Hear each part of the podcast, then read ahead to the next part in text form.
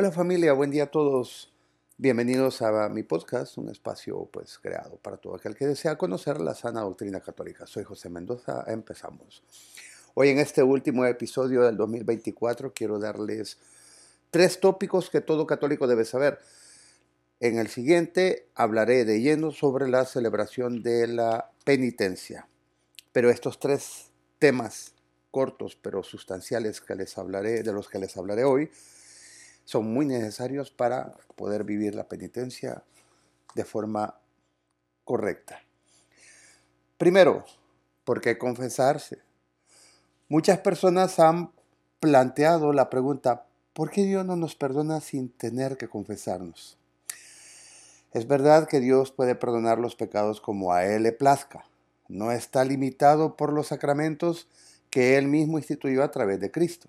Sin embargo, como seguidores de Cristo no podemos elegir cómo ser perdonados según nuestras preferencias personales. En lugar de eso debemos emplear los medios que nos ha dado el mismo Cristo. Cristo instituyó el sacramento de la reconciliación al enseñar a sus apóstoles a perdonar los pecados. Por lo tanto, un penitente debe buscar el perdón de Dios en la iglesia a través de sus ministros.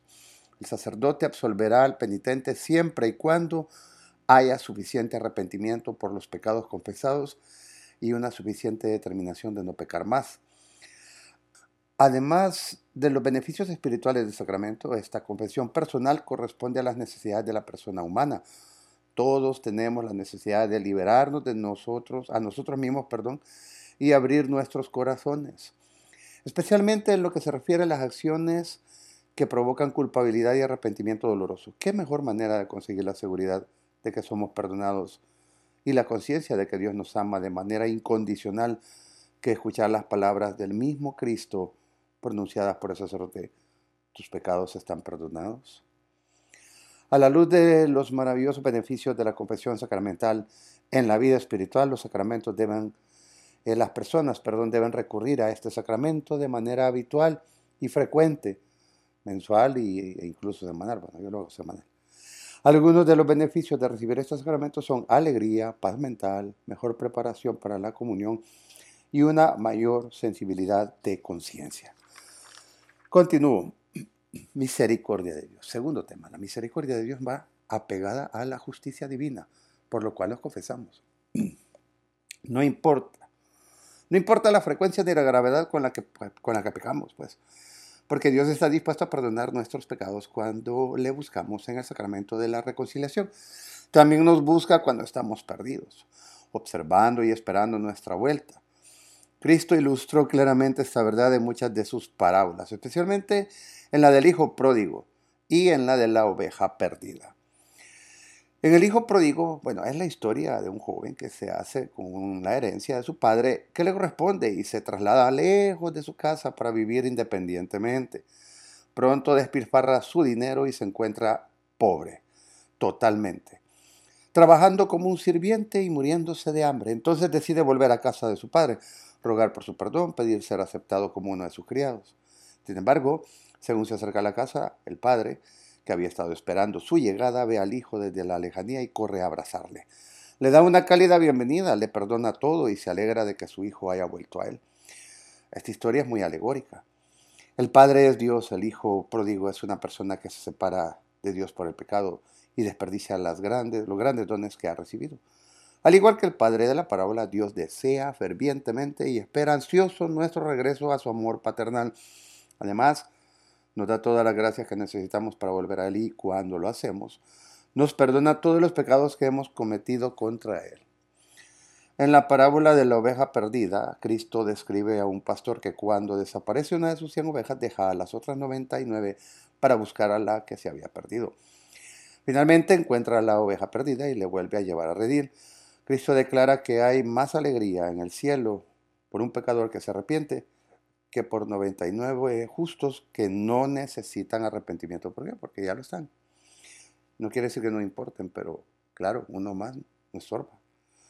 Lo mismo ocurre con Dios, nos advierte para alejarnos del pecado y participar de su vida divina, ofreciéndonos su perdón por nuestros pecados, obteniendo a través de la muerte de Cristo en la cruz, Sin embargo, no podemos recibir el perdón a menos que estemos arrepentidos y con propósito de empezar una nueva vida y evitar todo pecado. Y el tercer tema, el acto de contrición. He aquí una oración.